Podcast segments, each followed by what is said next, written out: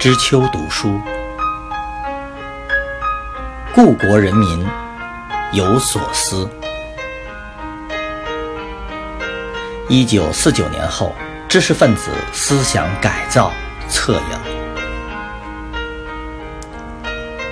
陈独守著，生活读书新知，三联书店出版。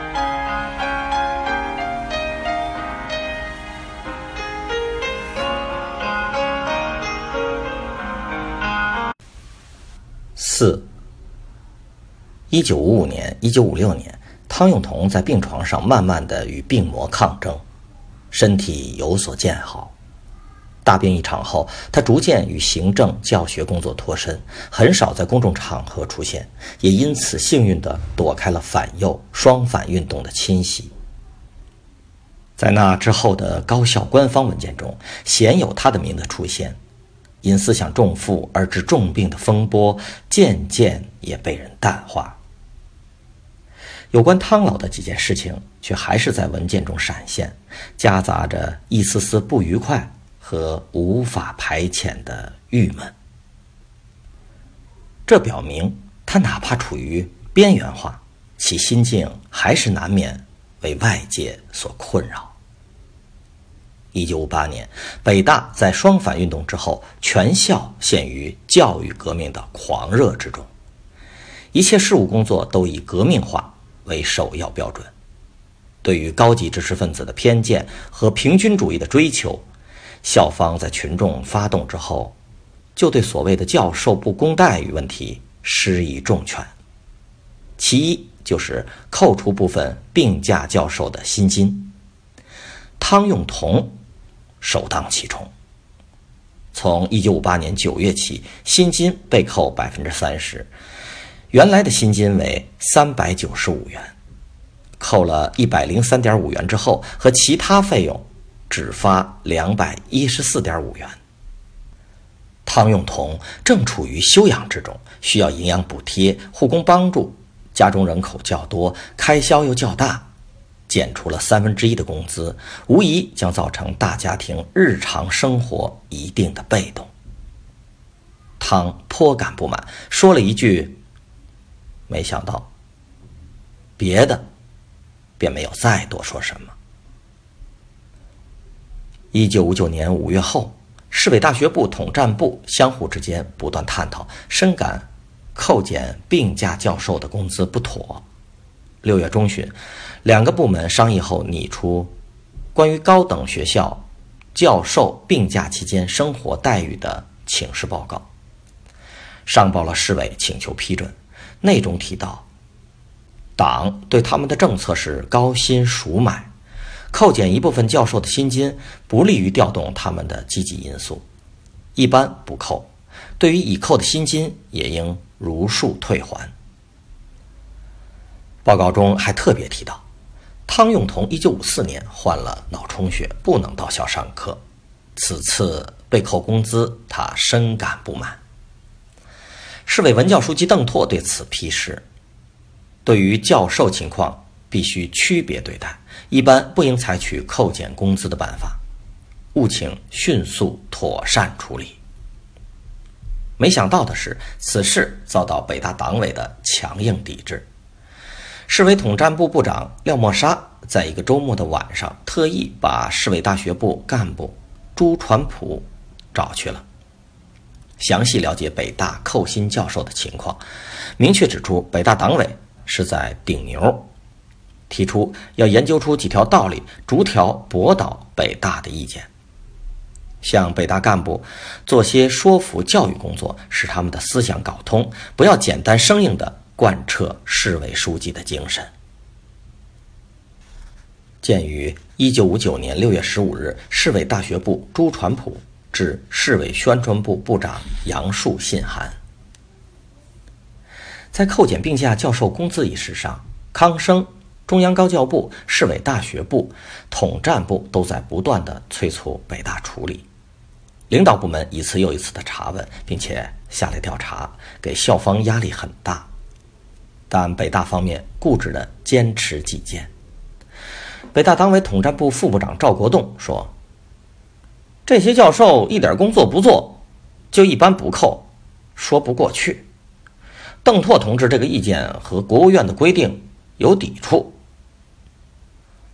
中国医学科学院干部处处长李振附和说：“下面的群众反映教授不要再搞特殊了，大家都扣，他们却不扣，又要翘尾巴了。”他们原来思想就不纯，一批判就去修养了，对他们过分照顾不好。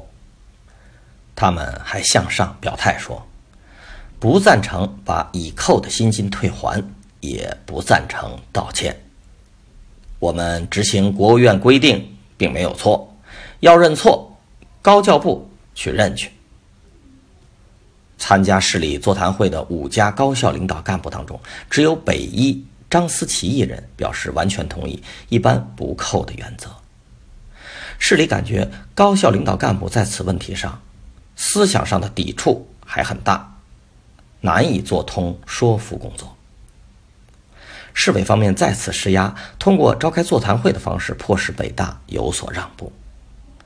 代表北大出席会议的赵国栋只好委婉地表示，对病休教授中有些专长的，只要多少。能做一点工作的，就不算他病假发全薪，如汤用彤、张仪。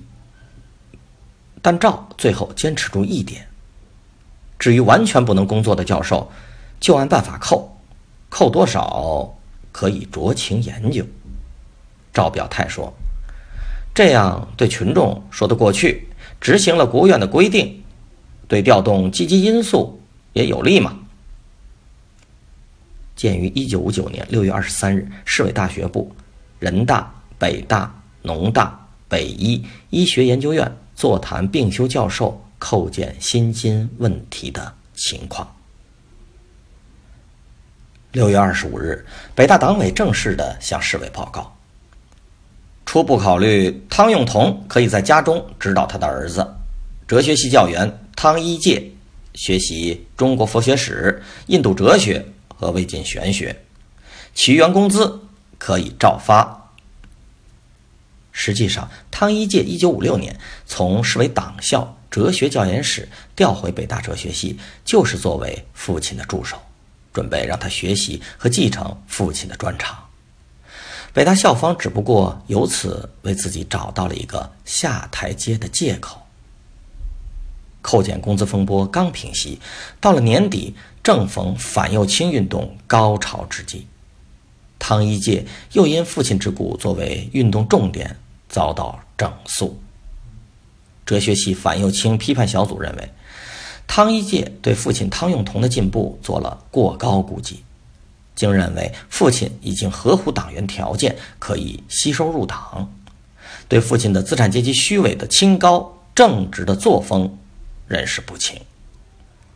最让批判者不能忍受的是，汤一介居然主张以汤用彤所专长的魏晋时期哲学作为北大哲学系的研究方向，甚至认为北大的历史文学研究都应以这个时期为重点。批判者还强调，汤一介作为哲学系的秘书，对待资产阶级教授有着严重的错误估计。称赞他们搞的哲学史既有材料又有观点，甚至让反动的唯心主义哲学家贺林在党的生日做保卫马克思主义理论基础的报告会，实际是忽视资产阶级教授的阶级本质和崇拜资产阶级社会科学的右倾思想。在深入批判的过程中，有人还揭出汤一介有许多修正主义理论。如认为生产关系中的矛盾将逐渐以全民所有制和集体所有制的矛盾为主要形式，社会主义所有制和资本主义所有制的矛盾则不太重要了。这种批判是蕴藏着杀机的，看上去是对着汤一介，实质上也像是对病中的汤用彤隔空批判。会议中不时有人提及未到会的汤用彤的学术问题，寥寥数语，说的刺耳。简报中是用这样的言语来表述的：会上列举事实，具体分析汤用彤的资产阶级教授的本质。汤一介实际上是代父受过，承揽着病中父亲的重负。有人在会上甚至说了这样很重的话：“汤一介同志不是党在汤用彤家里的代表，而是汤用彤在党内的代言人。”鉴于市委大学部一九五九年十二月一日北大反右倾斗争思想工作细致深入。效果很好。看到这样的批判阵势，三十出头、思想单纯的汤一介先生不知回家该如何面对卧病在床的老父亲。时光在缓慢的流逝，所有的斗争伤痛总是接了又退，退了又接，再留个时间，慢性缓冲。一九六二年八月，困难时期，官方强力动员非城市人口返乡，教授家的保姆成为了动员对象之一。北大雁南园、雁东园两处教授五十八户当中，就有三十七名保姆登记在案，其中来自农村的二十二名按市里规定要离开城市返回原籍。北大校方汇报说，老教授对保姆还乡。多半为表示态度，少数人同意让走，但也有些人不同意他们走。汤用彤就是明显一例。汤的家中有两个保姆，其中一个保姆在汤家九年多了，除了照料行动不便的老人，还需要照看幼小的孙子。还挂着副校长一职的汤用彤向北大恳切地提出。考虑到家中的需用，希望北大能破例的为他家留下一个保姆。鉴于一九六二年八月一日大学部情况简报第七十六期，清华、北大老教师对保姆还乡的反应。一九六四年五月一日，汤永同去世了。这个乞求。是他晚年能提出的不多的意见之一，或许也是官方文件中留存他个人事务的最后一丝信息。